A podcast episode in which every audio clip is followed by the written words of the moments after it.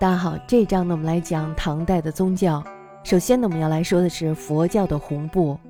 中国的传统思想着重于解决现实的人生问题，出世的宗教思想呢，自古就不发达。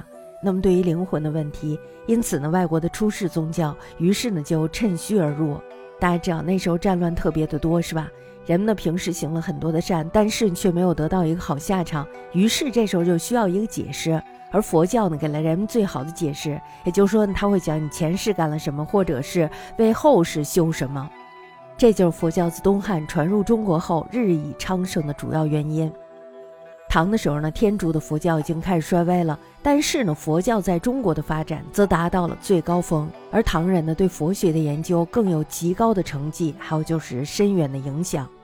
佛教呢，虽然于北周武帝的时候遭到了禁断，但是呢，这只是一个暂时的。那么到了宣帝的时候，又恢复了佛教；到了隋朝的时候，这时候呢，佛教就彻底的建立了起来。皇室、杨氏他们是笃信佛教的，因而呢，这时候就加以提倡，于是全国风行。佛教呢，这时候也开始大盛了起来。炀帝呢，虽然是荒淫暴虐，但是对佛教却极为尊崇。由于文帝父子的尽力扶持，这时候呢，佛教也得以迅速的恢复旧观。唐初的时候，佛道二教呢都非常的盛行。并且呢，发生了剧烈的争论。高祖呢，我们大家知道他是一个马上的皇帝，所以呢，他对佛道都不感兴趣。但是呢，最初仍抱以宽容的态度。我们大家都知道，那时候战乱刚平，所以呢，国家需要安定。那么这时候呢，高祖必然是要抱一个宽容的态度的。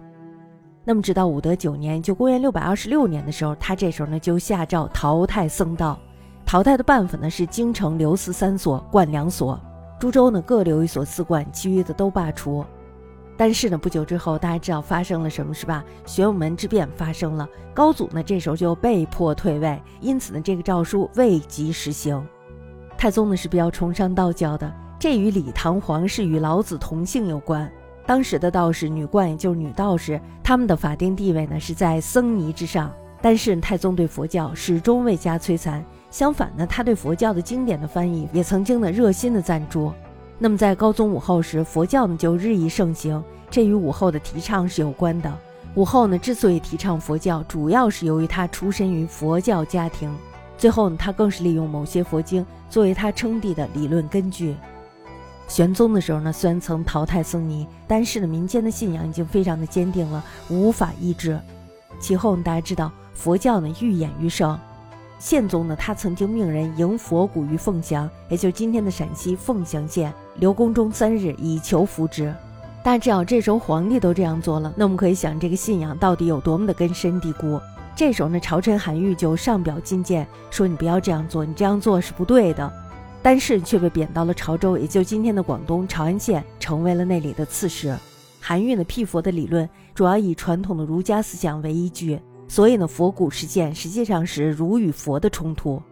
宪宗以后，穆、景、文朱棣这时候他们都开始信奉佛教。那么到了武宗的时候，这才有了灭佛之举。大家知道，那个时候如果要是百姓入了佛门的话，他可以不交税、不服役，成为一个世外中人。所以呢，在战乱的时候，有很多人都入了佛门，这样呢来求一个生存。但是如果要是佛门下的人太多的话，那么这时候就会影响到国家的收入。甚至呢会影响到征兵。武宗灭佛，一来呢是因为他本人是信道的，亲近道士赵归真，那么他对佛教呢其实是早有成见的；二来呢是因为他想没收僧尼的产业，以充实国库。那么就在会昌五年，就公元八百四十五年的时候，这时候他就下诏禁止道教以下的所有宗教，佛教呢自然是首当其冲。除了在首都及株洲保留极少的寺院之外，其余的呢全部拆除。总共拆除寺院四千六百余所，僧尼勒令还俗的有二十六万五百人，均收充两税户，按期纳税。此外呢，还拆除了招提兰诺，这是私人建立的小型寺院四万余所，而且呢，还没收了那些非常好的田地数十万顷。僧尼所圈养的那些奴婢呢，这时候也都被收为两税户。这些人呢，一共就有十五万人。那么在武宗的时候，他的政治呢是颇有起色的。我们说他的政治颇有起色。与这一举动呢是有关系的。